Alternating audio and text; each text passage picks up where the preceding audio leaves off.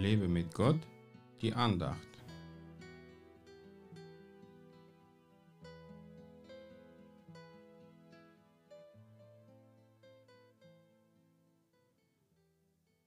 Heilt Kranke, reinigt Aussätzige, weckt Tote auf, treibt Dämonen aus.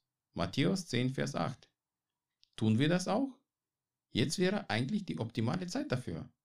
Die Menschen sind offen für Gebet und an Krankheiten und Abhängigkeiten mangelt es in dieser Welt nun wirklich nicht.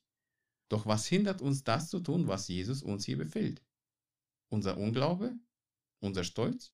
Mangelndes Vertrauen? Was auch immer das sein mag, wir müssen das überwinden. Lass uns nie wieder auf die Lügen des Teufels hören, der sagt, das kannst du doch nicht machen.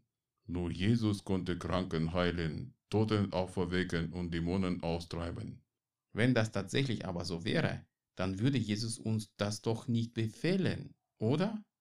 Warum befiehlt aber Jesus es uns? Warum will er, dass wir solche mächtige Taten vollbringen? Richtig, weil wir seine Hände und Füße auf dieser Erde sind. Er handelt durch uns und deswegen können wir nicht sagen, ich kann das doch gar nicht.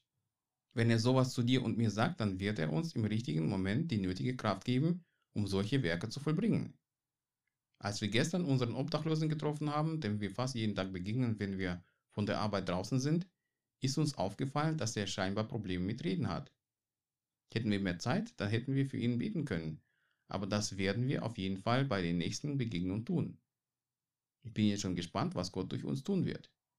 Es bleibt auf jeden Fall nichts beim Alten, denn unser Gebet hat Macht.